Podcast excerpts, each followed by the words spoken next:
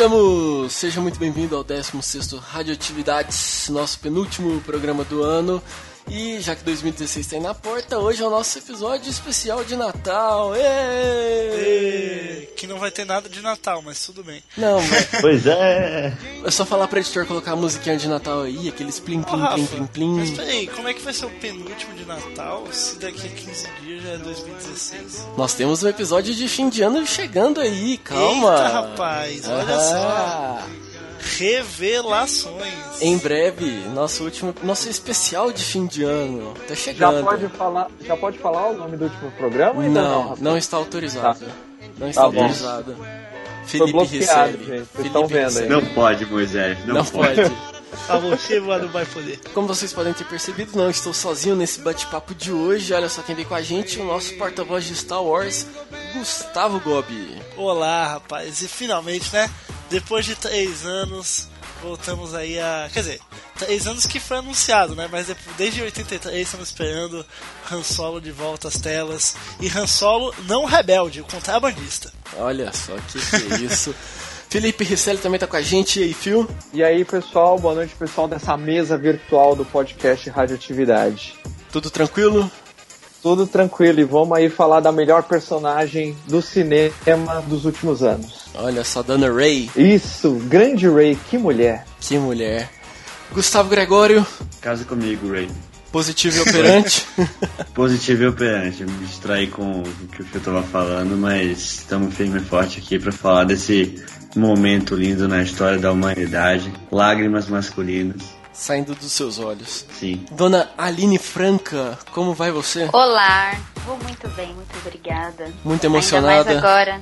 Nossa, emocionadíssima. Depois de tanto tempo de espera para esse filme maravilhoso. Também hoje temos uma participação especial vindo diretamente de Guarulhos, Dona Mônica Vanderlei.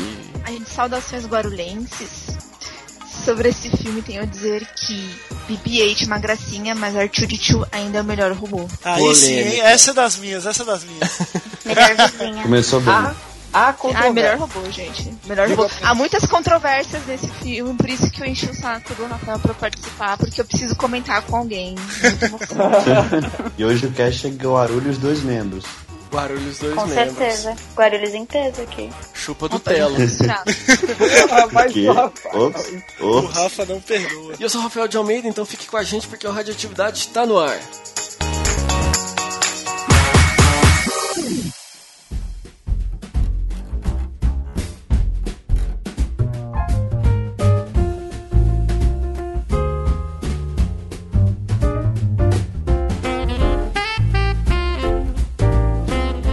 Caro amigo Gustavo Gobi é hoje. Que Como já dizia a Ludmilla, né? Nossa filósofa contemporânea. chegou. É o momento que você tanto esperou.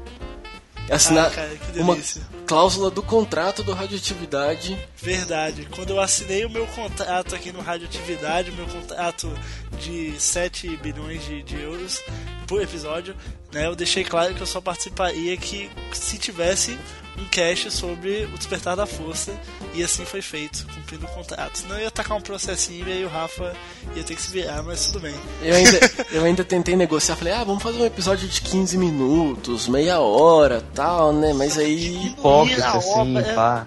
do grande JJ Abraão, cara. Não JJ. Abraão, é verdade, o cara. Mas é, antes da gente falar sobre Star Wars em si, Phil, vamos só relembrar como é que as pessoas podem fazer para poder mandar um recado aqui pra gente. Vamos lá então, na seção de comentários dos episódios do radioatividade.org, pelo Twitter no arroba o radioatividade, pelo e-mail contato arroba radioatividade.org ou na nossa página do Facebook, facebook.com barra podcast radioatividade. Isto, hoje nós temos três recados rápidos. Primeiro é mandar um alô para o Cucas Lucas, nosso ouvinte fiel que mora em Fortaleza, se eu não me engano, eu tô chutando aqui, eu não tenho certeza, mas Lucas, você sabe que é você. E também recebemos um recadinho de da coração. é de coração. O recadinho que nós recebemos da dona Mariette com Um, manda beijo pra mim e pra Amanda nesse cast. Amo vocês. Tá dado o recado, dona. Be beijo Ô, pra que declaração. Beijo para ambas. Beijo pras duas também. É isso, queremos vocês aqui em breve. Mariette que recusou o nosso convite pra poder participar do Radioatividade, né? Never forget. Eita, eita. O Never- contrato foi muito baixo, né, cara? Não. Pô, só 7 bilhões por episódio, quem que aceita isso? Só a gente mesmo que é trouxa. E o nosso último episódio sobre Silvio Santos teve dois comentários aqui. O primeiro do Fabinho Fernandes do Chiclete Radioativo, já nosso parceiro aqui. É, Vamos lá. Você vem pra cá cantando e rodando em ritmo de festa. Mas a caravana do Radioatividade é boa, não é? E aí a mensagem dele. Ele quis parte do comentário dele, mas a interpretação do filme ficou sensacional. Obrigado. Muito obrigado. Estamos trabalhando para melhorar a, a nota que o Rafael deu pra gente no episódio passado, né? Parabéns pelo episódio, seus lindo. Que bela homenagem ao grande Cenoura Bravanel, o maior responsável pela chegada de Chaves às terras tupiniquins. A mesa diretiva da SBT não tinha aprovado o seriado para a grade canal, mas o Silvio colocou no ar mesmo assim. Se um dia forem gravar sobre Chaves, me chamem. Ó, já fica a dica aí. Boa. Grande abraço, até semana que vem no Topa Tudo por Dinheiro. Obrigado, Fabinho. Vamos aí, vem pra cá, vem pra cá, toma 100 reais.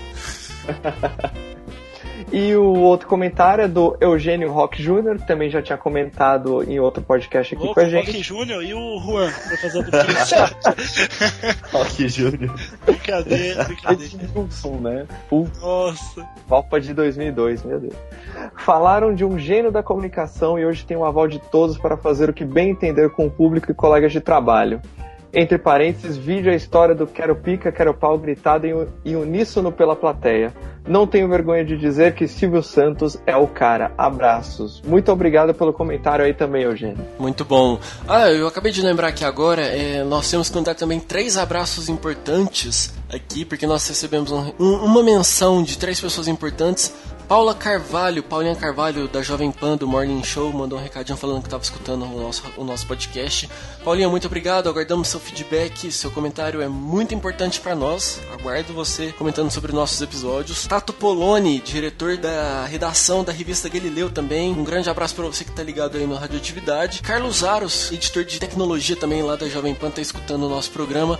Um grande abraço para você, Jovem Pan em peso escutando a Radioatividade. Gente, a gente tá muito importante, hein? Nem eu tava sabendo disso. É, olha só. Estamos ficando importantes, meus amigos. É, Olha aí. Que isso, um abraço. Deixa o menino joga bola.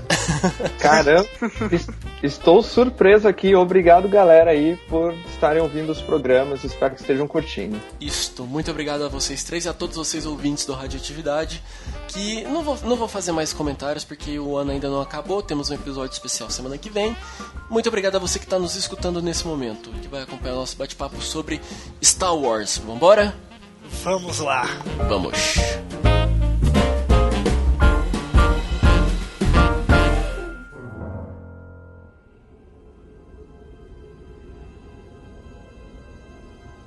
There has been an awakening. Have you felt it?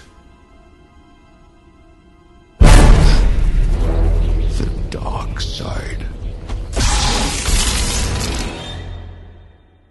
And light.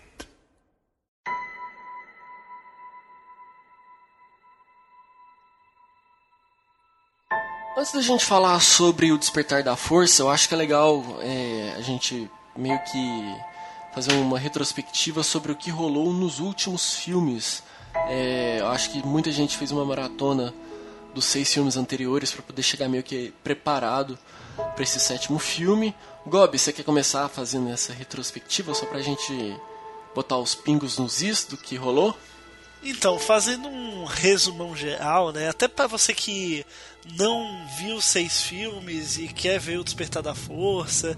Enfim, nós temos duas trilogias de Star Wars, que são o episódio 4, 5 e 6. Sim, eles foram feitos antes, né? Na década de 70 e 80. E episódios 1, 2, 3, que foram feitos nos anos 90 e 2000.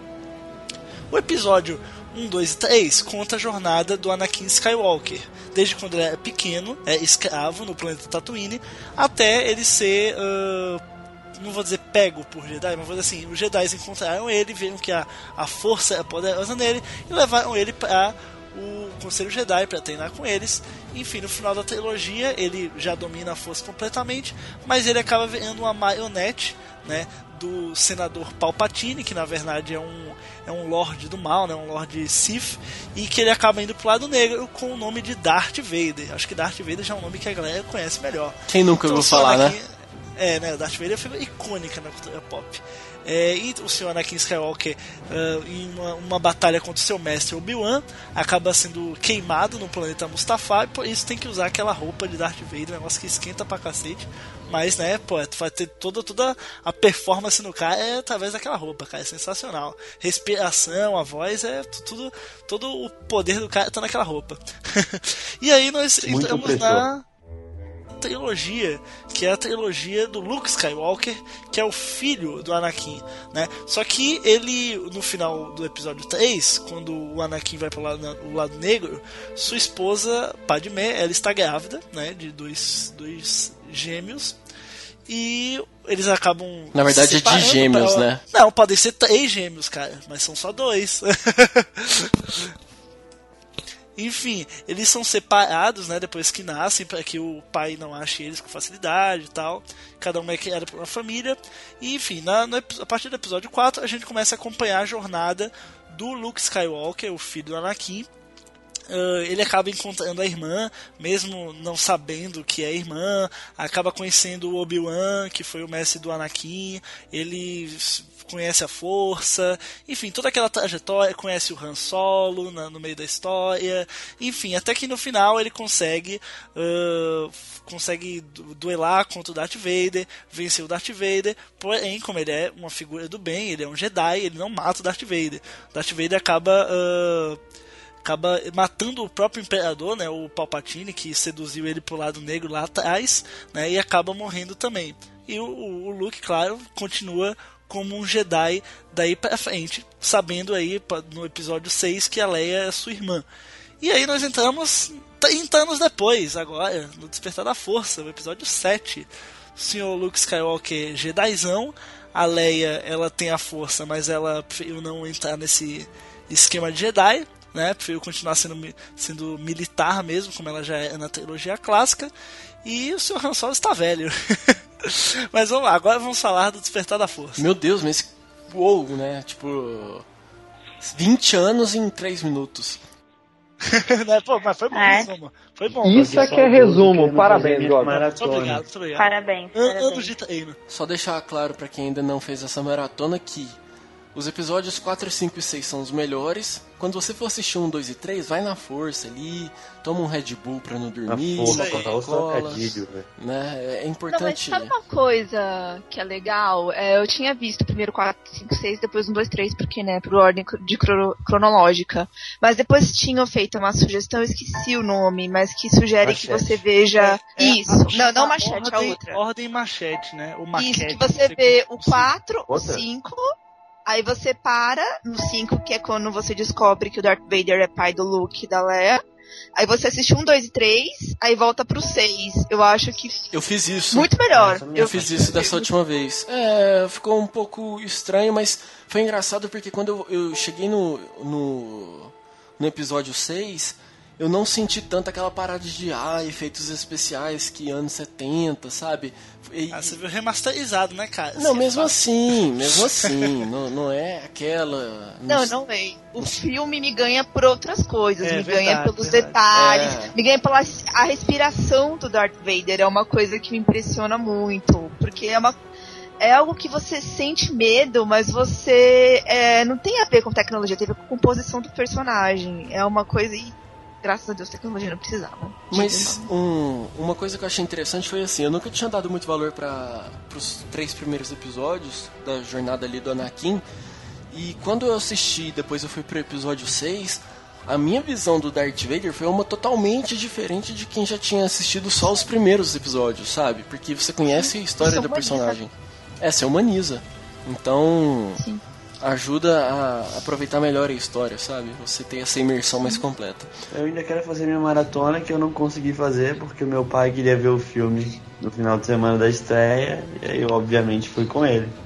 Mas eu ainda preciso Olha, fazer minha maratona de novo. Uma coisa que eu queria falar é que muitas pessoas chegaram a me perguntar, ah, Aline, eu nunca assisti Star Wars, qual eu devo assistir algum filme antes de, de ir ao cinema? E logo eu pensei, sim, você tem que assistir pelo É, menos, mano, é. sei lá, A- o a episódio produtora- 6. A produtora do filme, a Kathleen Kennedy, falou assim: não, você não precisa ver, vai ser uma aventura completa. E assim, é uma aventura completa. Tem um início, um final, a gente percebe esse, esse arco da história. Mas, cara. É muito melhor se você assistir pelo menos a trilogia clássica, o 4 É, é 6. isso. É muito melhor. Sim, e se você não tiver tempo, pelo menos assiste ou o 4 ou o 6, que você pega pelo menos o quem, quem é quem. E você entende pelo menos a, a história, né? Tipo, ah, quem é a Leia, quem é o Han Solo. Você aproveita melhor o universo da história, né? Você não fica ali Isso. Sim, perdido. você acaba aproveitando muito mais Você, filme. você não deixa pra construir os personagens já nesse filme, no sétimo filme. Você já constrói antes, você já chega um pouco mais embasado ali no. E E também- Se tiver tempo, ache né? tempo, é pré-requisito. Quero nem E é saber. bom de referência, né? Porque tem muita referência no set que Pois é. não Muita é referência. mas você olha. E não sei como foi na sala de vocês, mas, por exemplo, quando a cena, a primeira cena que o Han Solo aparece, o povo começou a gritar, bater palma. Sim, cara, muito. Arthur de Tio apareceu. era Eu civilizado. comecei a gritar, Arthur de Tio melhor robô, e também tinha um monte de gente. E tipo, se você não assiste, se você não conhece, você fica meio perdido. Eu acho que você perde um pouco desse clima. Por mais que você esteja envolvido na sala assistindo e tal, você se sente meio perdido, eu acho. Tipo, como filme fica bom, mas você não tem a experiência completa Sim, que sim. só o Star Wars pode oferecer. Exato, falou tudo.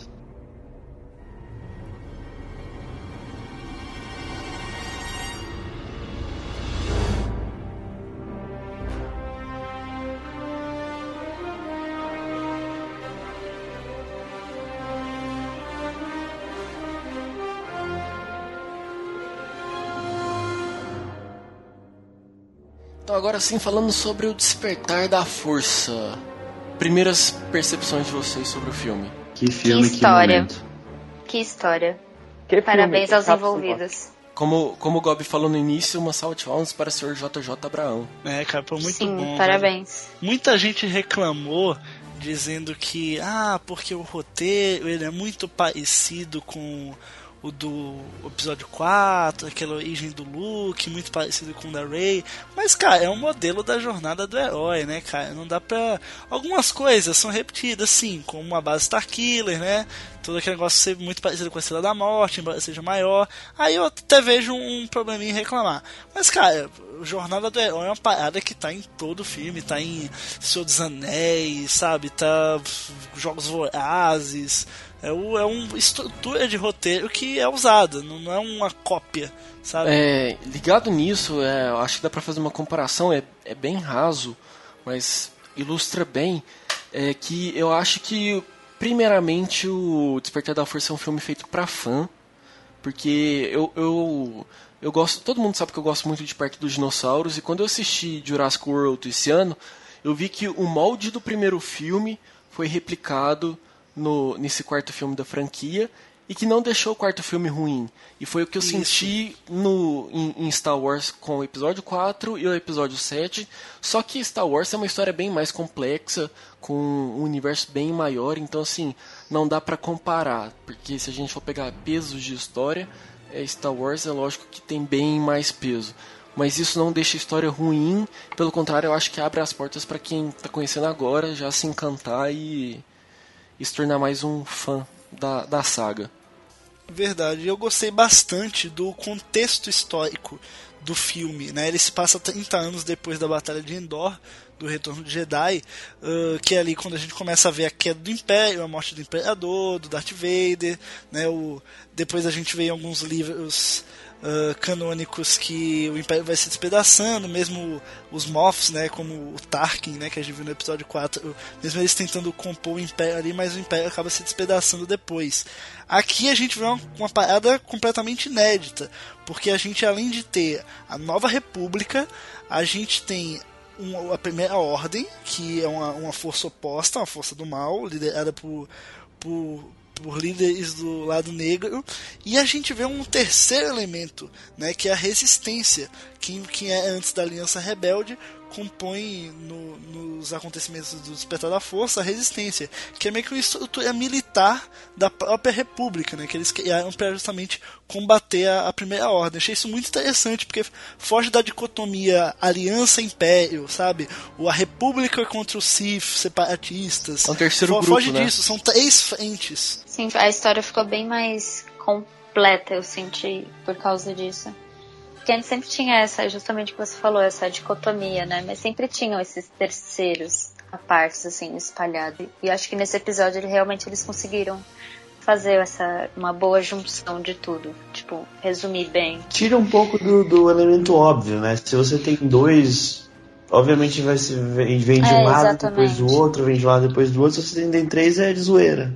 Tipo, aí torna muito mais divertido. E eu não sei se, Putz, se, se foi porque eu terminei a maratona justamente no dia de assistir o filme, mas a, o meu, assim, ao meu entender, o, o episódio 7 ele tem um nível de entendimento bem mais fácil do que os filmes anteriores. Eu acho que o J.J. Abrams, ele para justamente pegar um novo público aí e dar sequência para para os próximos dois filmes dessa trilogia, ele tentou dar uma simplificada que era uma coisa que a gente não tinha muito nos filmes do, do George Lucas, que já começava naquela a, a, aquela cena inicial, você já ficava um pouco meio perdido com quem era quem, acontecimentos, personagens, onde cada um tava. Você levava, pelo menos eu que sou um pouco noob no assunto, ficava um pouco perdido. E depois de terminar a maratona assistindo o sétimo filme, já, já foi bem mais fácil de compreender que ah, Luke Skywalker está perdido é, e fala da primeira ordem. Então assim, foi bem mais tranquilo a contextualização sobre esses 30 anos depois.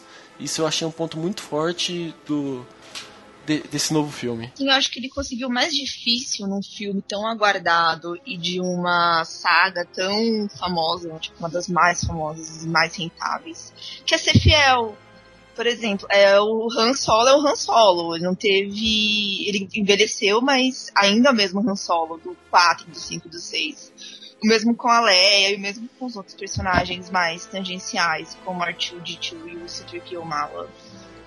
E é, uma coisa que eu sinto saudade, você falou, Rafa, que o enredo ficou simplificado, é uma coisa boa para quem tá entendendo, mas eu acho que era uma coisa que era muito característica, principalmente do 4, do 5 e do 6. Você vê o começo do 4, que é tipo, ah, eles estão numa nave, você não sabe que, o que tá acontecendo, você vê a Leia falando, ah, R2-D2, entrega essa mensagem pro Obi-Wan, ele dá uma volta desgraçada até encontrar o Obi-Wan e contra o Luke no caminho.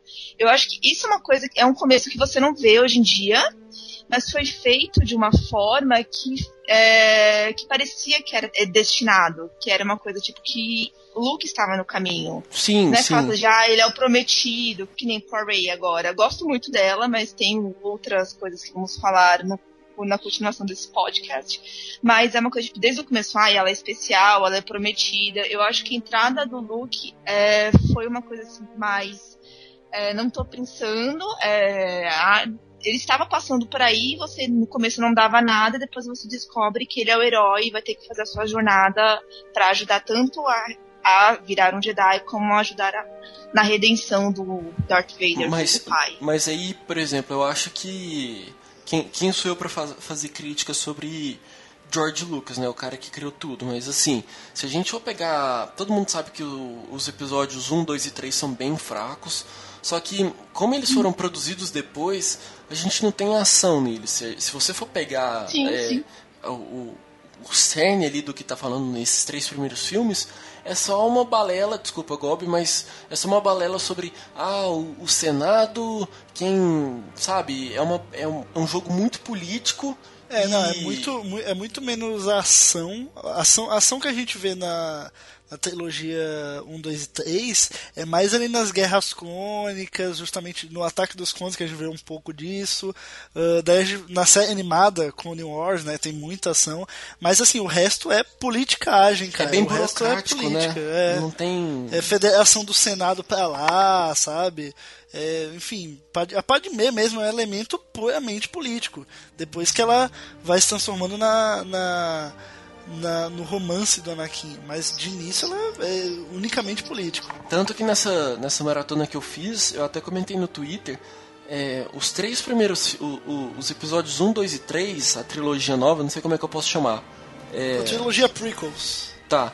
É, eu acho que a história só Famosa prequela. ficou. Prequela. Eu acho que a história só ficou. Prequela.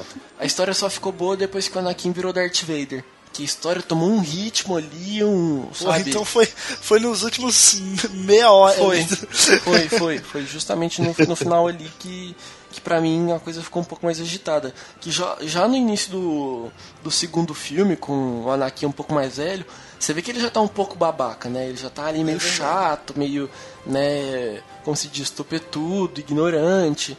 E, e no terceiro filme, a hora que realmente ele decide lá ficar do lado do do, do chanceler, né? Eu não sei qual que é o nome daquele cargo, eu esqueci o nome do Palpatine. cara. Palpatine. Então, assim, ele aí é do Palpatine aí que sim que ele fica que a história começa a tomar forma, que a gente começa é como se estivesse preparando pro preparando não, né? É literalmente preparando pro 4, 5 e 6. Então, pra mim, só prestou no final. O- o- uma coisa que eu tenho falado muito, cara, é, é que o Kylo Ren é o que o Anakin deveria ter sido no quesito ator, no quesito, sabe, de ir pro lado negro e tal, mano. O, o Kylo Ren, cara, ele já é um cara que você vê que ele já tem a- essa raiva maior, sabe? Ele, ele consegue fazer isso sem ser babaca. Ele tem, tem a motivação dele. Tanto é que o ator, o Adam Driver, falou muitas vezes em entrevista que ah, ele não é, o, não é o vilão do filme. Ele tem as motivações dele e ele faz aquilo pra cumprir as motivações dele. Entendeu? Às vezes até indo em cima do, da ordem do líder do líder supremo Snoke, né? Então você vê que ele não tá ali porque ele quer ver muitas vezes a a galáxia pegar fogo, todo mundo morrer. Ele tá ali porque ele quer informação pro Luke, quer chegar no Luke, mesmo que seja pra acabar com o Luke, mas ele tem a motivação dele e ele vai até o final do mundo pra conquistar isso. A gente já acaba já vai cair nesse segundo tópico que são os personagens do filme, já que você falou do, do Kylo Ren, a minha opinião, eu até comentei com o Phil na hora que eu saí do cinema, que o Phil não gostou muito do ator, não gostou muito da atuação. É, a Mônica também eu acho que não gostou muito, né? É, eu caracterizei Kylo Ren como um moleque borderline. Porque acho Mas o, o- a minha percepção dele é que justamente dá, dá para perceber muito bem no filme, não é um- uma crítica de atuação, que eu acho que o, o Adam Driver mandou muito bem, mas eu acho que o personagem em si, ele é aquele adolescente que tá sendo cobrado pra caramba, aí ele quer ele vira e fala que não, não vai chegar aos pés do Darth Vader, mas ele é pressionado ali, sabe, pelo Snoke, então ele fica meio que na ânsia, sabe? Tanto é que ele quando encontra o Han Solo, ele dá ali uma balanceada, sabe? Você fica meio na Claro. dúvida. Exatamente. Ele, ele Não, é mas 99% lado negro, mas aquele 1% ainda tá no lado da luz. ele é um por cento luminoso. Tanto, tanto que até a, a, a Leia fala isso, né? Que sabe que tem, um, que tem luz ainda nele e tal, então... E tem, cara. Eu acho que no- até o final da trilogia ele volta pro lado Ele da vai, luz. ele, vai se, ele vai se converter. Exato. A impressão que O bom filho a dele, casa torna. Né, além dele ser um ser humano descontrolado, é que ele tá ele busca algo, ele busca uma ilusão, algo que disseram pra ele, algo que falaram que Darth Vader era pra ele. Ele se espelha em algo que ele não conhece realmente, ele não sabe o que é. Isso que acho que me deixou mais frustrada com ele, porque não é assim, ah, eu quero usar o meu poder para o mal. Não, eu quero é me aproximar dessa lenda que foi o meu avô, mas eu sinto, tá? Tem dois filmes ainda pela frente, talvez eu mude de ideia, mas eu sinto que é, ele acredita em coisas que disseram pra ele, mas são fantasias. Ele, ele segue um sonho que não existe. É, tanto é que ele, o J.J. Abrams, em entrevista, já falou que o Kylo Ren é um fanático pelo Darth Vader, não pela figura do Anakin. Então, mesmo que ele tenha voltado pro lado da luz, no final do Retorno de Jedi, ele não endeusa a pessoa por trás da máscara, ele endeusa a figura do Darth Vader e o que o Darth Vader representou durante o período imperial. Não, é que eu só senti que o Darth Vader, ele era muito mais à vontade no papel de lado negro da força. Ele não tinha que provar pra ninguém que ele conseguia usar a força. Ele não tinha, ele não sentia essa necessidade de destruir por destruir, de matar por matar. Ma- é, eu sinto muito que ele tenta se provar merecedor da origem que ele tem, da descendência que ele tem. E ainda é muito maturo. Eu acho que essa. essa É a palavra que define. assim, A palavra que Sim, define. Tanto é que, tipo, quando algo sai, não sai como ele planeja, ele começa a destruir tudo. Ele pega o, o Mega Sabre dele lá e começa. Tanto é que tem a, a cena dele destruindo lá uma salinha onde, se não me engano, a Ray tava. E os Stormtro. Stormtroopers estão passando no corredor e eles escutam o que, que tá rolando, dão uma meia volta e vão embora, tipo, né? não tô aqui. Sim, ele grita guards, guards, ele só a meia volta, porque né, quem vai lidar com o. É, cara, ele é, ele é bem surtado, assim. Eu, eu gostei bastante Nothing disso. to do pessoal, here. o pessoal ficou falando que era piti, mas eu gostei, cara, dele ser meio surtado, assim, sabe? Ele não tem muito controle, ser um. Sim. aqueles adolescentes meio raivosos e tal. Eu não gostei É. muito do tom de humor que deram pra isso, mas eu acho legal também ele não ser muito calmo. Mas eu não, eu não achei tão. Totalmente. Ele, ele é bem maluco e isso tipo, é engraçado. Mas o tempo inteiro você vê que ele tá tentando provar alguma coisa. Quando ele tá lutando lá com a Rey no final, que ela começa a usar a força, ele fala, tipo, vem pra cá que eu te ensino. Tipo, eu sei mais que você. Ele tá tentando afirmar pra ele mesmo que ele, que ele é muito foda, sabe? Não, você vê isso quando ele tá lá, ele, ele começa a meio que torturar a Rey, né? Tipo, com- rola uma batalha ali da, Da de quem tem força. mais da força, né? O, o Kylo Ren tentando entrar ali na mente da Rey, ela lá se segurando e tal, e ele fica com aquele olhar tipo, essa menina ela manja, essa menina ela manja, Elas manjam do Ela Paranauê. manja do Paranauê. é, ela, man- ela manja do Paranauê. Então ali você já começa a sentir, em termos de Dragon Ball, o Ki dos dois tá bem balanceado, sabe? Opa. Pelos 80 mil. Eu acho que a gente devia é, deixar um pouquinho o Kylo Ren de lado pra falar dela, que né, putz, Ray, que mulher, cara, que É, mulher. até porque eu não consegui levar o Kylo Ren muito a sério depois que ele tirou a máscara pela primeira vez. Eu não tinha visto que era o Adam Driver. que Eu achei meio Mano, novela Ele é o cara mexicana do. What If. Ele é o cara do, daquele filme do Daniel Radcliffe que fala de comer cocô. ah, se você comer seu cocô duas vezes você morre, mas na primeira não. Eu não consegui levar ele a sério. É, você não leva a sério. Eu achei meio novela mexicana aquela parte que ela fala assim, ah, tira sua máscara. Ele vai lá e tira, e tipo, corta a cena, né? Tipo, acabou o filme ali. Acabou o. Acabou, quebrou totalmente o clima. O, o Gob levantou. É, e só, pra, só pra fechar o Kylo Ren, aí que o Rafael falou que eu não gostei muito dele, mas eu acho que foi meio por causa disso, mas é, provavelmente a construção do personagem pros próximos filmes.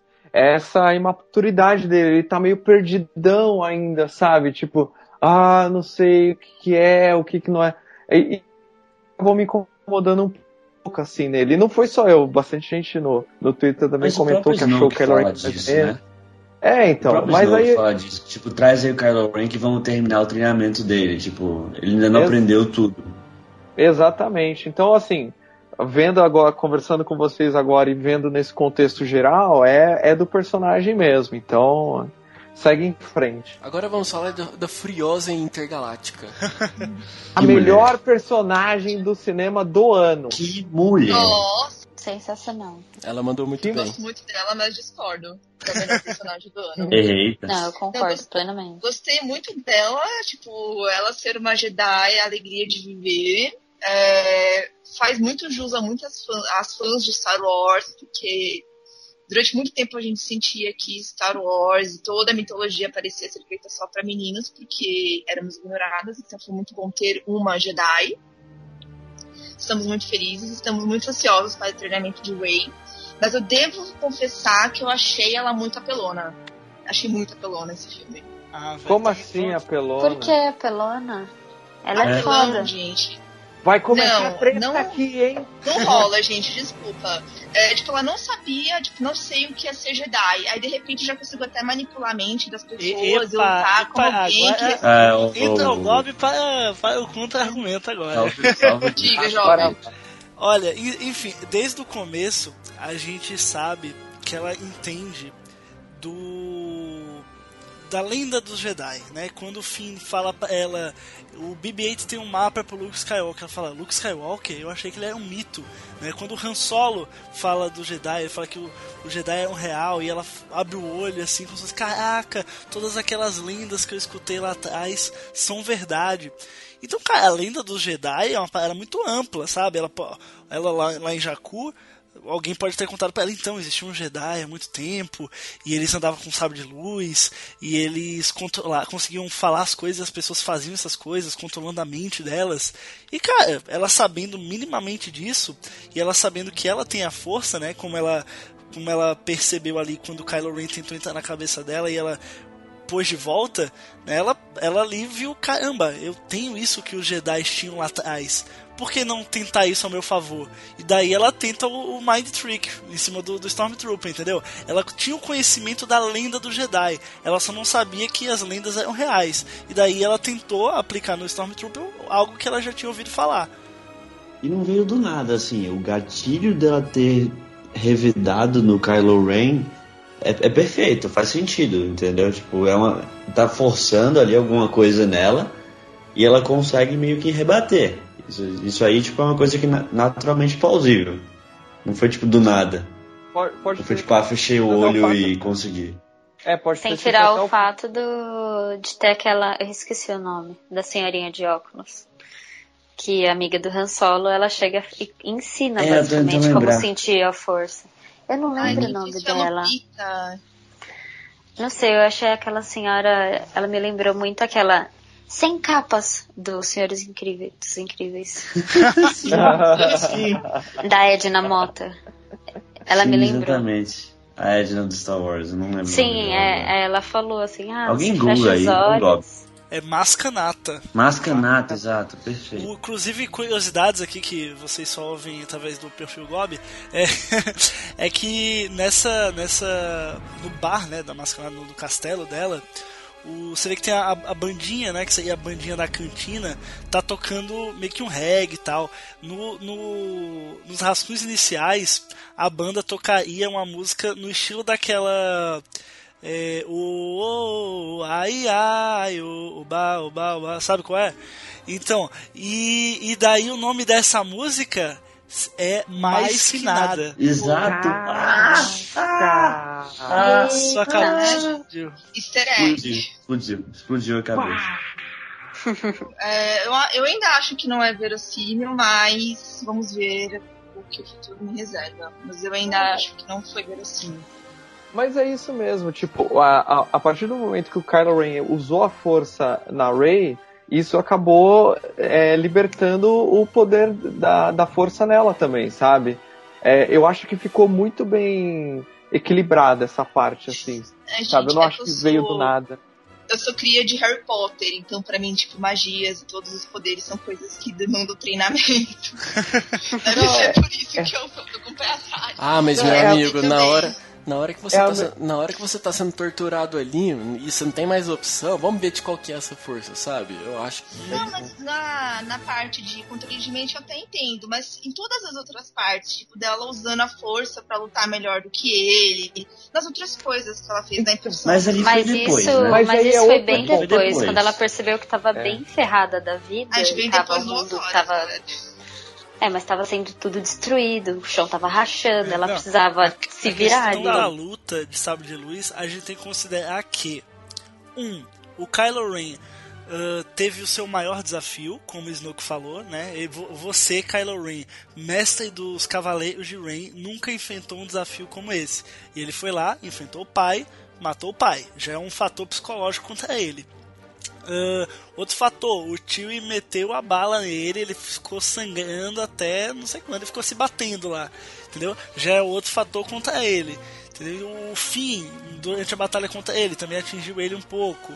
Então, cara, assim, a- combinado isso ao fator dela ter a força também, eu acho que acabou sendo justo no final. Ele estava muito desequilibrado. Acho que no futuro filme ele vai estar muito mais poderoso. O Snoke vai treinar melhor ele e tal, mas acho que foi, foi como tinha que ser mesmo. Uma coisa que Sim, ele vai comentaram chegar aqui dela. porrada na, próxima. Comentaram da Ray do, de usar o sabre de luz, mas ela usava muito bem aquela, aquela arma dela, então É, cara, e você era uma experiência o- prévia. Você vê que o, o Finn e a Rey, eles também têm um estilo muito diferente de usar o próprio sabre, né? O Finn ele já vai para cima, assim, o sabre erguido, enquanto a Rey, não sei se vocês perceberam, ela vai tentando meio que espetar, sabe, como se fosse esgrima. Ela vai tentando que ir para cima já com a ponta do sabre. Achei muito legal isso, porque você vê que não foi o mesmo treinamento para os dois para cumprir a cena. Cada um tem um estilo diferente. O Finn porque foi treinado pela primeira ordem, né, com com armas de, de curto alcance, né? E a, a Ray porque ela usava aquele, aquele bastão dela. Eu acho que foi como a Aline falou, ela usou o conhecimento que ela tinha no bastão e aplicou no sabre. Exatamente. E, e aquela luta. Dá pra perceber aquele... que é uma luta muito mais defensiva dela do que ataque. A do é muito mais em ataque. Ela recua muito ali. Ela recua. Ela, ela dá um ataque e vai recuando, assim. Ela se aproveita dos, dos recuos do, do Kylo pra atacar. Ela se aproveita Exato. desses Sim, não, momentos fracos. porrada e se ferra. É, mas é o treinamento de um Stormtrooper. Não sim, simplesmente sim, sim, atacar. Claro. Não, não, importa o alvo. Não, não sei se vocês, não sei se vocês se apegam a esses detalhes, mas é, cara, é muito foda você escutar o som do sabre de luz em IMAX naquele som foda, aquele puta Nossa, que pariu. maravilhoso. A, a, não fala isso, Fio, porque meu pai não gosta de ver 3D. E aí eu vim em 2D com ele. É o então Rafael eu falando, tá? Não, cara, mas o 3D, aqui pra nós, tem uma cena é, não, aqui e ali que o 3D é, é... o 3D não foi tudo isso, mas, não, velho, eu, Tudo eu... Bem, eu nem enxergo em 3D, mas eu queria ouvir o IMAX. Não, mas a melhor cena, eu acho que de IMAX que tipo, valeu a pena no ingresso foi quando eles estão na nave. E, na tipo, Millennium Falcon. E, não, não na Millennium Falcon, na planeta que é uma nave. Ah, Mas tá. tá aqui, né? É, né, exato, Mr. Killer. E, tipo, dá um zoom nela, ela, ela faz um close nela na câmera, que, tipo, pega a tela inteira e parece que você... É, é uma impressão muito mais forte do que em 3D que você consegue alcançar. Eu acho que foi, uma... tipo, o momento que valeu o meu ingresso. A cena que valeu meu ingresso foi quando a, a Ray tá pilotando a Millennium Falcon e refaz praticamente o caminho da destruição. Sim, é esse. Valeu meu, meu ingresso ali. Quando eu descobri que aquela, aquela cena do, do trailer do, da Millennium Falcon entrando na nave e tudo mais, fugindo dos, da, das TIE Fighters lá, meu, eu fiquei maluco. Falei, caralho, é a Ray que tá pilotando. É, melhor cena ali. tipo, meu. Mas sabe qual que é a melhor cena, assim, seja fã? É principalmente pra fã e pra quem fez maratona recentemente. Mas assim, é, até então, primeira, quando você começa o filme, a primeira referência que você tem ali de que é Star Wars, além dos créditos iniciais, é quando você vê Stormtrooper. Depois disso, é, a primeira, tipo, ah, vamos para aquela nave ali porque a outra é sucata. Aí a nave explode. Nossa, essa cena é muito boa, cara. Hora que eles, é. hora, hora que aparece a sucata, que você vê que é Millennium Falcon, cara, aí você fala, putz, cara, é, é, Star Wars, sabe? É Star Wars, Nossa, mas... emoções na sala do cinema. Total. Momento. Nessa muito, hora, meu pai muito. olhou assim pra mim e falou assim, caralho, é a, é a Millennium Falcon. Aí eu falei assim, é, velho. Aí escorreu uma lágrima assim, de emoção. na, cara, na, naquela hora que ela, ela, ela fala, essa é a Millennium Falcon? Você é o Han Solo? É a nave que fez a, a Castle Run em 14 parsecs. Aí ele, 14 não, 12! ele ficou puto. E é muito, que bom, e é muito bom isso, porque assim, a gente sabe que é, O Despertar da Força já é o primeiro filme ali para uma transição do elenco, que plan são planos de fazer milhões de outros filmes, mas que chega uma hora que a gente precisa fazer esse fade entre antigos e novos, né? E você vê que logo na, na, nas primeiras falas da Ray com, com o Han Solo, você já vê que já tem uma sintonia ali dos dois, sabe? Os dois comentando muito, sobre, muito. sobre Millennium Falcon e tal. Então você fala, cara, não tem o que reclamar, sabe? Pode botar essa menina aí que ela, ela vai dar conta do tranco, sabe? Ela vai manjar dos Paranauê. Vai manjar dos Paranauê. Moça, case comigo. não, ô, gente, mas a gente falando das melhores. A gente falando das melhores cenas. Eu tenho a cena que eu até falei pro Rafael, falei, Rafael, essa cena! Eu mandei o áudio pro Gob também, depois que eu vi o filme. Na hora que a Ray chama a lightsaber com a força. Cara, é, nessa hora, nessa hora eu chorei, de verdade. Porque ali o Kylo Ren tentando chamar a lightsaber, ela não vai, daqui a pouco a Ray vai chama e chega na mão dela. Eu falei, caralho, meu, nesse momento tipo, o jogo virou assim. Não, é totalmente uma referência. saíram no chão. Sim é totalmente uma referência ao Império Contra-Ataca, né? Aquela cena inicial ali do Luke, em que o, o Ban- Banta, eu acho, o alien lá que pega ele na, na neve, e ele fica de cabeça para baixo, e daí o sabe dele tá, tá enfiado na, na neve, e ele usa a força para tentar pegar. É a mesma coisa, o sabe fica enfiado do mesmo jeito, só que aí o Kylo Ren tenta pegar e passa direto e vai direto pra mão da Rey, velho. E o cinema vai abaixo, cara. Porque é nessa foi o hora que. Ronaldinho. Um lado, passou pro outro. Deixa vomigo, toca pro pai, né? É, tem nessa. Let's with me, touch to the dead. Mas outra cena muito boa também foi o reencontro clássico entre Leia e Han Solo. Nossa, sim, melhor cena. E Não melhor teve cena. gente que não ficou emocionado ali. Realmente, uma das Sim. boas cenas. Não tem como não Né, ficar todo o cenário e tudo mais. Muito bom, muito bom. Eu tinha, eu tinha um receio de, tipo, a Leia. É lógico que ela. Eu acho que de todos os personagens, ela foi a que mais ali envelheceu, que mudou do que a gente viu na, na trilogia inicial. Só que assim, ela ainda continua motherfucker, sabe? Tipo, mandando ali e poucas palavras e vamos trabalhar e vamos que vamos, sabe? Eu gostei de ver essa atitude de Leia nela. Que eu fiquei com medo de, sei lá, ter se perdido no meio do tempo. Mas você vê que ela, ela mesmo sabendo que tem a força e é irmã do Luke, ela continua no, no âmbito militar mesmo, né? Ela não quer se envolver com esse negócio de Jedi e tal. Principalmente depois que o próprio filho foi pro lado negro e, né, e o Luke se exilou. Mas só pra gente retomar falando sobre os personagens, vamos falar do, do fim. FN28. Não, 28 não, FN 2187. Eu assisti só uma vez, desculpa. como fim. Cara, é, também sem comentários, o cara é muito foda. Eu acho que a hora que ele. Logo na primeira cena você vê que ele já dá uma amarelada ali, tipo, essa parada de. Essa parada de Stormtrooper não é pra mim, sabe? E a hora que a máscara. O capacete Eu acho dele que fica com a marca foi de sangue. amarelada. Eu diria que tipo, foi mais uma posição forte dele, mas eu acho que ele amarelou em vários outros momentos no início. Tipo, ele demorou pra en- tipo, engrenar, sabe? Tipo, como, porra, eu sei atirar, eu, eu sei fazer isso aqui, eu vou fazer isso aqui, eu tô lutando.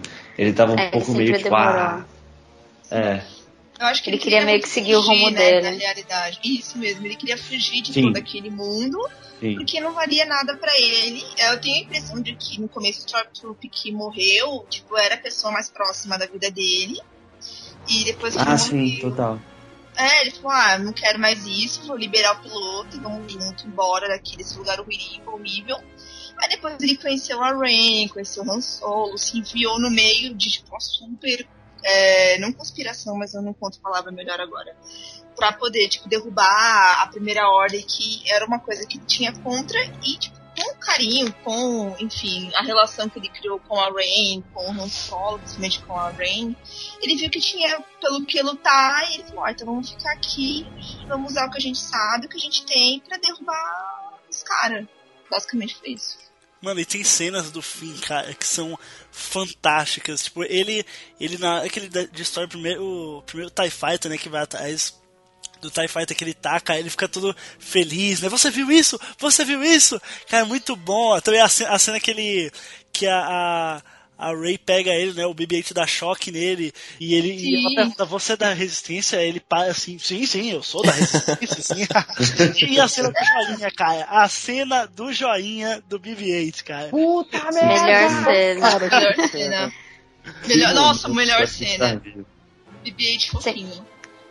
Essa- essas pequenas cenas de comédia acho que fizeram ganhar muito mais. as- acho que as pessoas que não tinham esse histórico todo com Star Wars. É o que? Essas bobeirinhas que acabam chamando as pessoas, eu acho. É, cara, não foi um humor tipo Marvel, sabe? Que é uma coisa até um pouco. Foi espontâneo, né? Tipo, É, cara, então, é algo que acontece, da assim. história que se encaixa bem. E é num momento aqui, um momento ali, não é nada muito forçado, sabe? Coisinhas fofinhas, legaisinhas, No bonitinhas. fim, eu achei que ficou natural, muito né? legal. Especial quando ele pega a capitã dele, começa a gritar, Who is in charge? Who is in charge now? Aí o, o Han Solo meio que fala assim, seja menos. Foi legal. Mas, tipo, nele, eu, nele o humor eu achei que combinou bastante. Mas eu achei que o humor, no geral, Star Wars The Force Awakens, eu achei que ficou bem no limite, assim, de ai, sou engraçado pra estamos pesando a mão. Achei legal, mas eu faria um pouquinho menos. Ah, eu acho que conseguiu equilibrar. Assim, eu acho que aí foi, foi bem. Eu acho que conseguiu ter ação, conseguiu ter a dose ali de aventura, de coisa nova, e conseguiu também lidar com o. Eu achei um filme, eu achei um filme muito bom, porque pra mim foi muito bem equilibrado, sabe?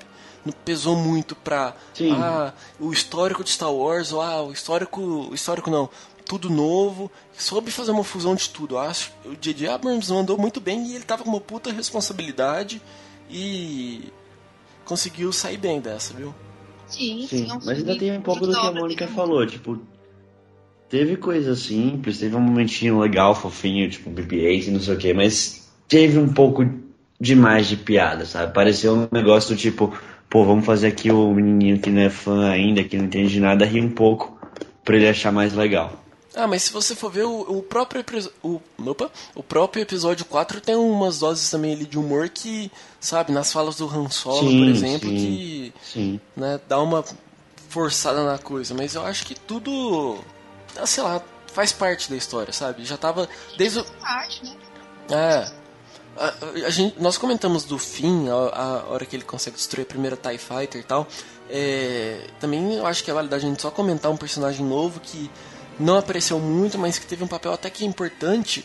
Foi o Paul Dameron. Tipo, eu, eu curti muito a atuação dele. Nossa, também, cara, ele é Sem muito dúvida, Sim, que homem. um pouco, mas apareceu bem. Eu acho que foi um papel bem maduro, sabe? Ele não aparece muito, mas comparado com a jovialidade do Finn, da Rey, e até a, a parte que o, o, o Han Solo aparece, a Leia aparece, ele consegue trazer um, um tom mais maduro ali pro, pro diálogo e pras cenas que ele tá presente, sabe? De tipo, eu sou do bem, você pode confiar em mim, sabe? Eu não apareço tanto, mas eu sou seu brother, sabe? Tanto é que ele, o personagem em si, é mais velho do que, do que a Rey, né? Ele, ele, pelo menos no, a gente vê isso nas HQs. Tem uma HQ chamada Star Wars Shattered Empires, passa logo depois da Batalha de Endor. E é sobre os pais do Paul Dameron. E nessa história ele já tá vivo. Então ele tem aí um- no mínimo 30 anos. Ah, enquanto a Rey tem 19, 20. Então você vê que ele, assim, o personagem é maduro justamente também pela idade. Você vê a, maturidade e responsabilidade que ele tem quando eles estão planejando lá Starkiller, né? Tipo, ele, ele fala com uma propriedade muito forte, assim, tipo, eu sei o que eu tô fazendo. Vamos resolver. Ele é o melhor piloto, né, cara, da, da resistência. Ele tem, tem moral. Sim, ele tem a moral, exato. Ele não é só o melhor piloto, mas é o, sei lá, Neymar ousadia e alegria com 16 anos driblando 15 de Piracicaba. Comparações de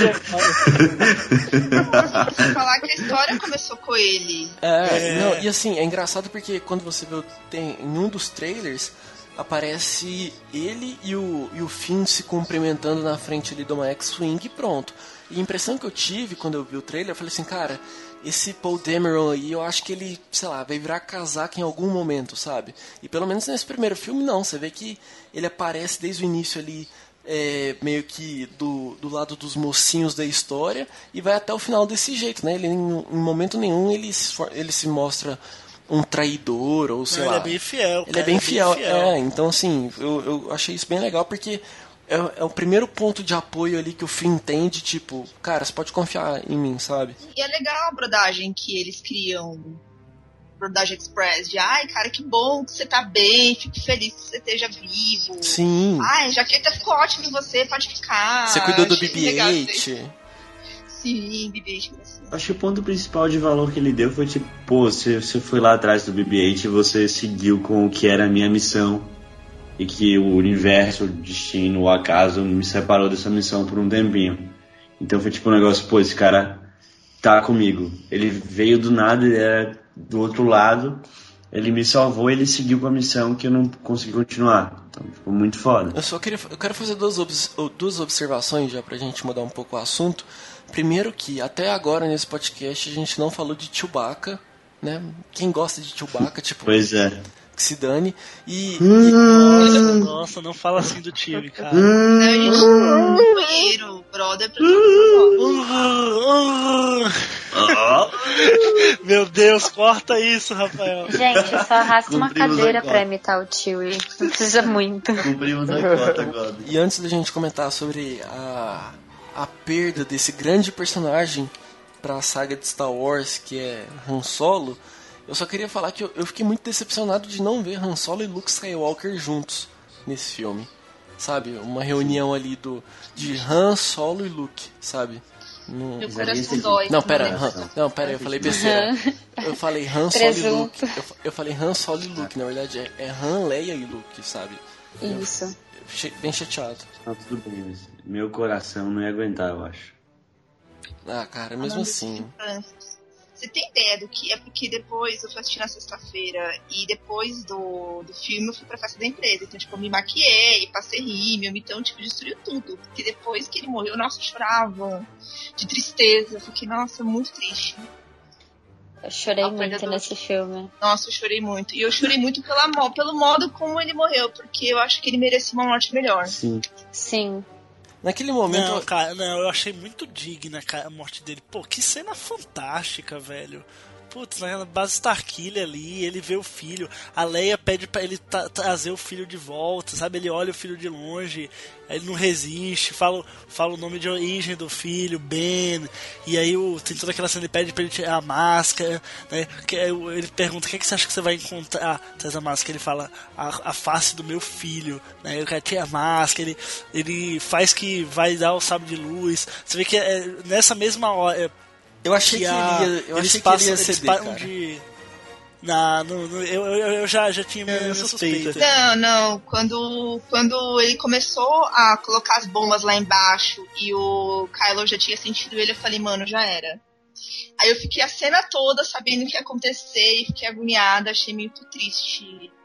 É, já sabia, saber e esperando ele morrer e, e achei triste. Sim.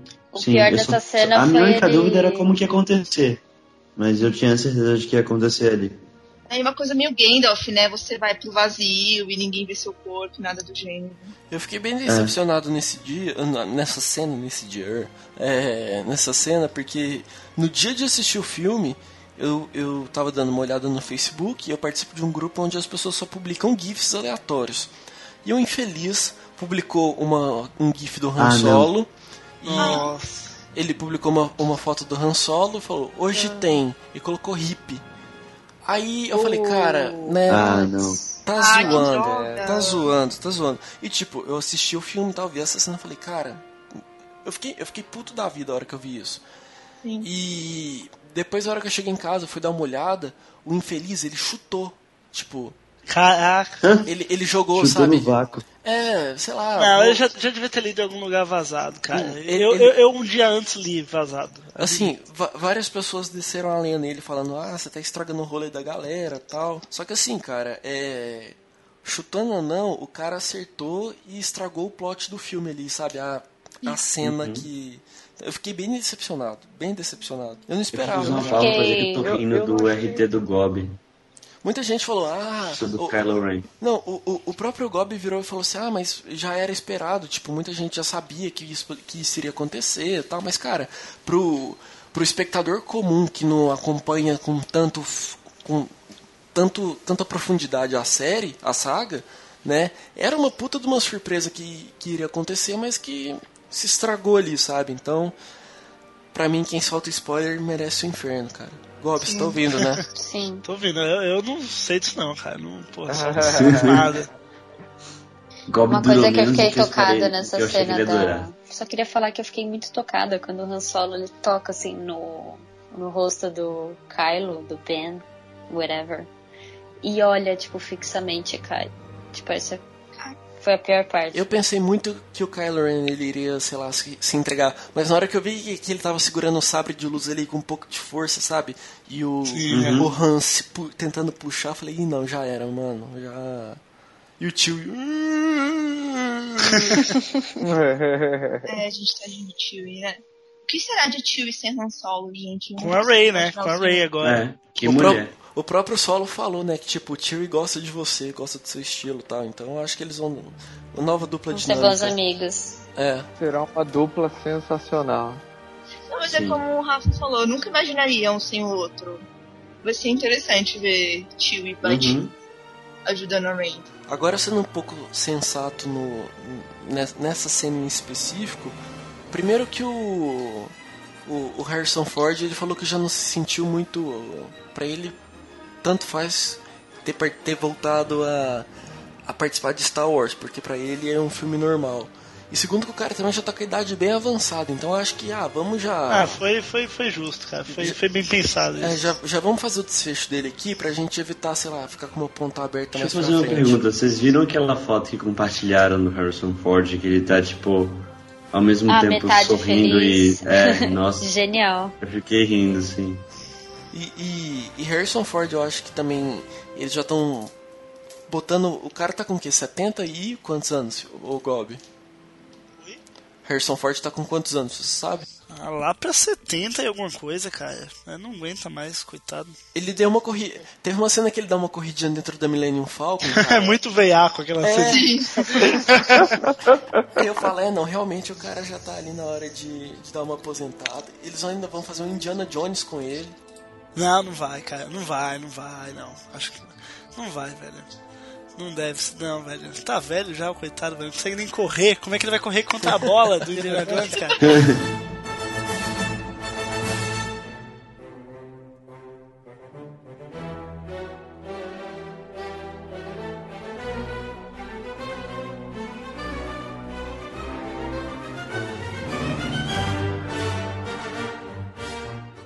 A gente viu muito no cinema esse ano, principalmente com Mad Max, que são os famosos efeitos práticos. Cara, a gente tinha explosão de verdade, a gente tinha pessoas de verdade, cenário de verdade, e não foi que nem o episódio 1, 2 e 3 que praticamente escorre chroma, escorre chroma key da sua televisão, sabe?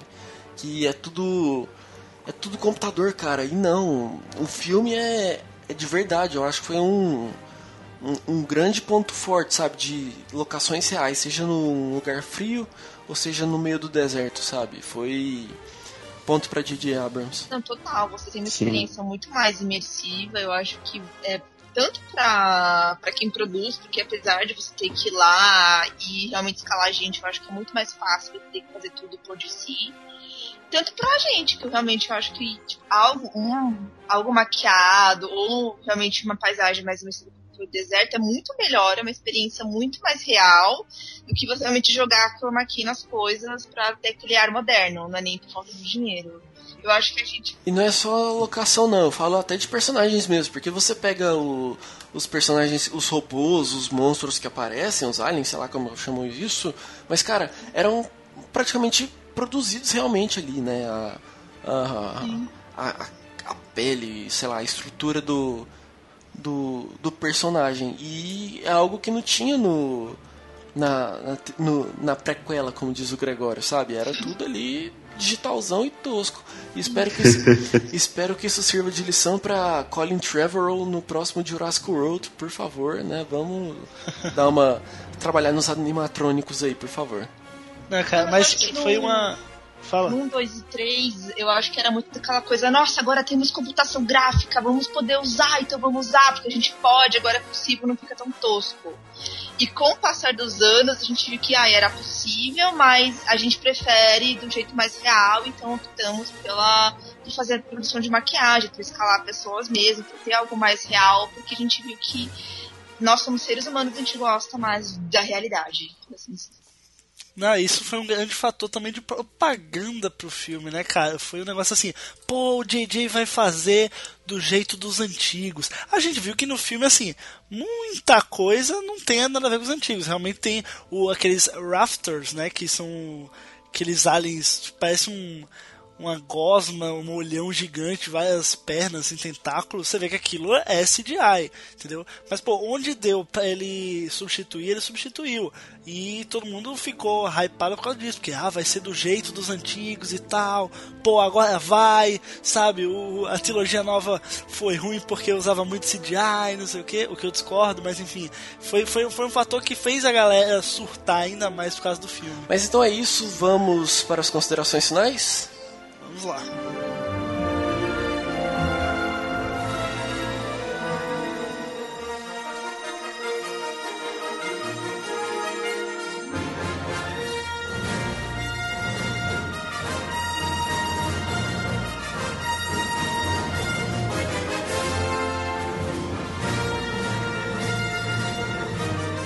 Vamos lá então, considerações finais. Gobi, o que você tem a dizer sobre o despertar da força? Cara, foi um filme fantástico, trouxe elementos aí que eu adorei ver, trouxe novos elementos tão bons quanto os antigos, embora seja o, o melhor Star Wars até agora, no sentido produção, no sentido, acho que roteiro em si, enfim. Mas assim, na, na, minha, no meu ranking ele não está em primeiro. Mas assim, cara, que maravilha viver no mundo em que temos Star Wars nos cinemas. E vamos viver isso até 2020, cara. Que, que, que, que lindo, cara. Isso é pra mim que sou um fã extremo assim, velho. Acho que não existe coisa melhor. É o que me motiva para viver até lá. e que venha Star Wars Rogue One agora em 2016 para tirar mais lágrimas ainda dos meus olhos. Mônica, considerações finais?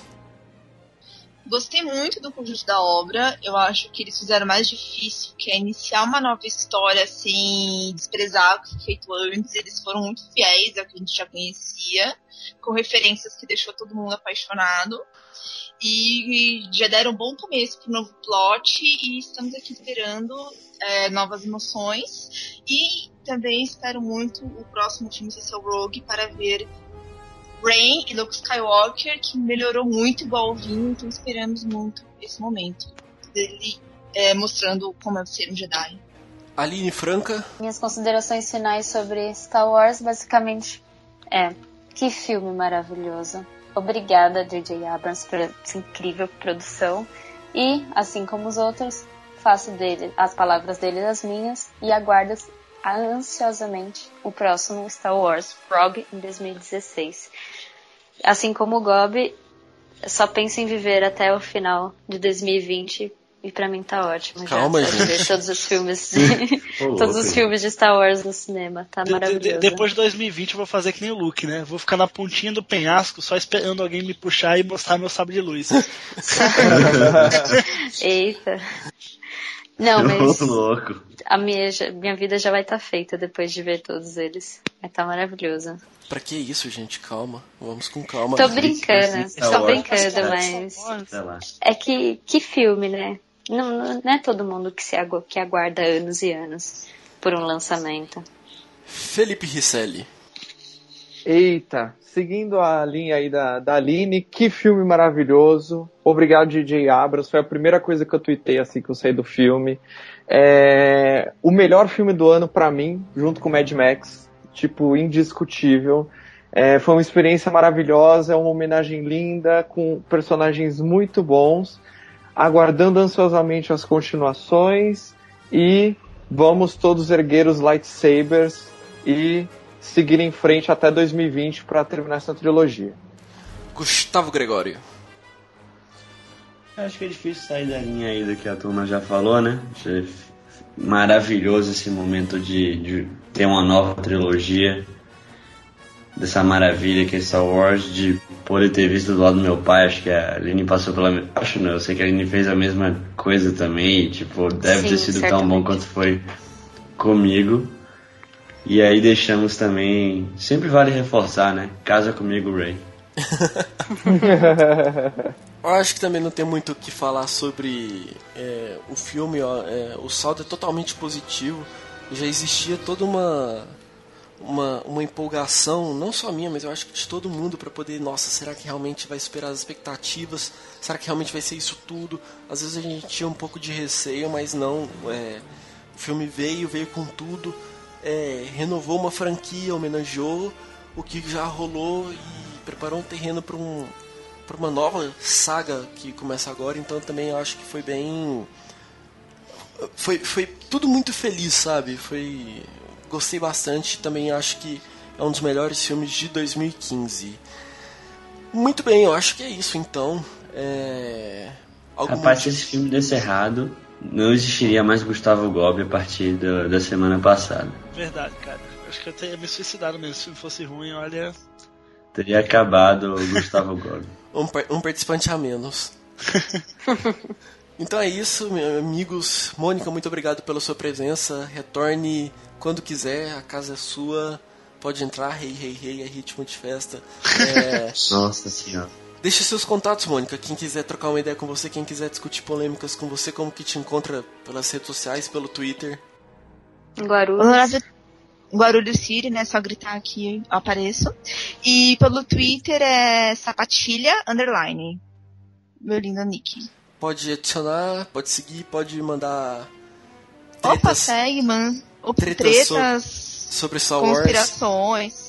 Só alegria, gente. Quero muito discutir, porque é uma série muito legal e também para outros tópicos e assuntos, outras tretas de filmes, estamos aí.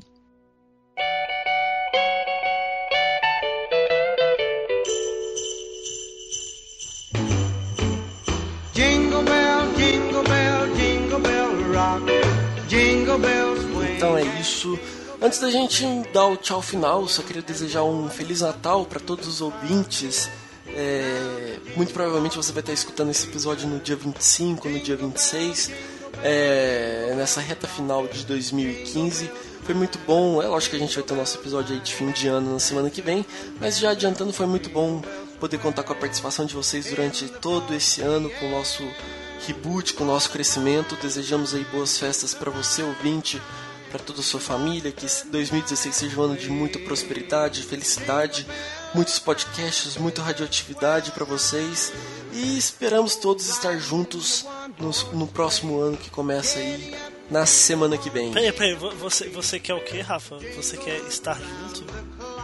É, Esta- estar junto? Não, eu prefiro Star Wars. Valeu, tchau. nossa, Nossa senhora, nossa. Fechar foi tão bom. Duas horas de gravação tão boa. Aí chega o cidadão. Desculpa aí. Rafael tinha feito um discurso tão bonito, aí chegou. Gob, depois disso aí. Gob, depois disso eu só quero estar morta. Nossa. Meu Deus. Aproveitem o recesso e as férias e ouçam todos os episódios do Radioatividade. É, escuta, nossa, eu já perdi até o, o clima depois dessa piada do, do estar alguma coisa. E outra Adeus. coisa, não briguem pra colocar a estrela no topo da árvore. Não, você Beijos, não, boa noite. você, você não tem mais direito, você não tem mais direito de falar nada aqui Quem hoje. entendeu, entendeu, dá um like. Quem não entendeu, abraço. Tchau, tchau, tchau, tchau, tchau. Adeus, adeus, adeus. Falou. Tchau, tchau. tchau.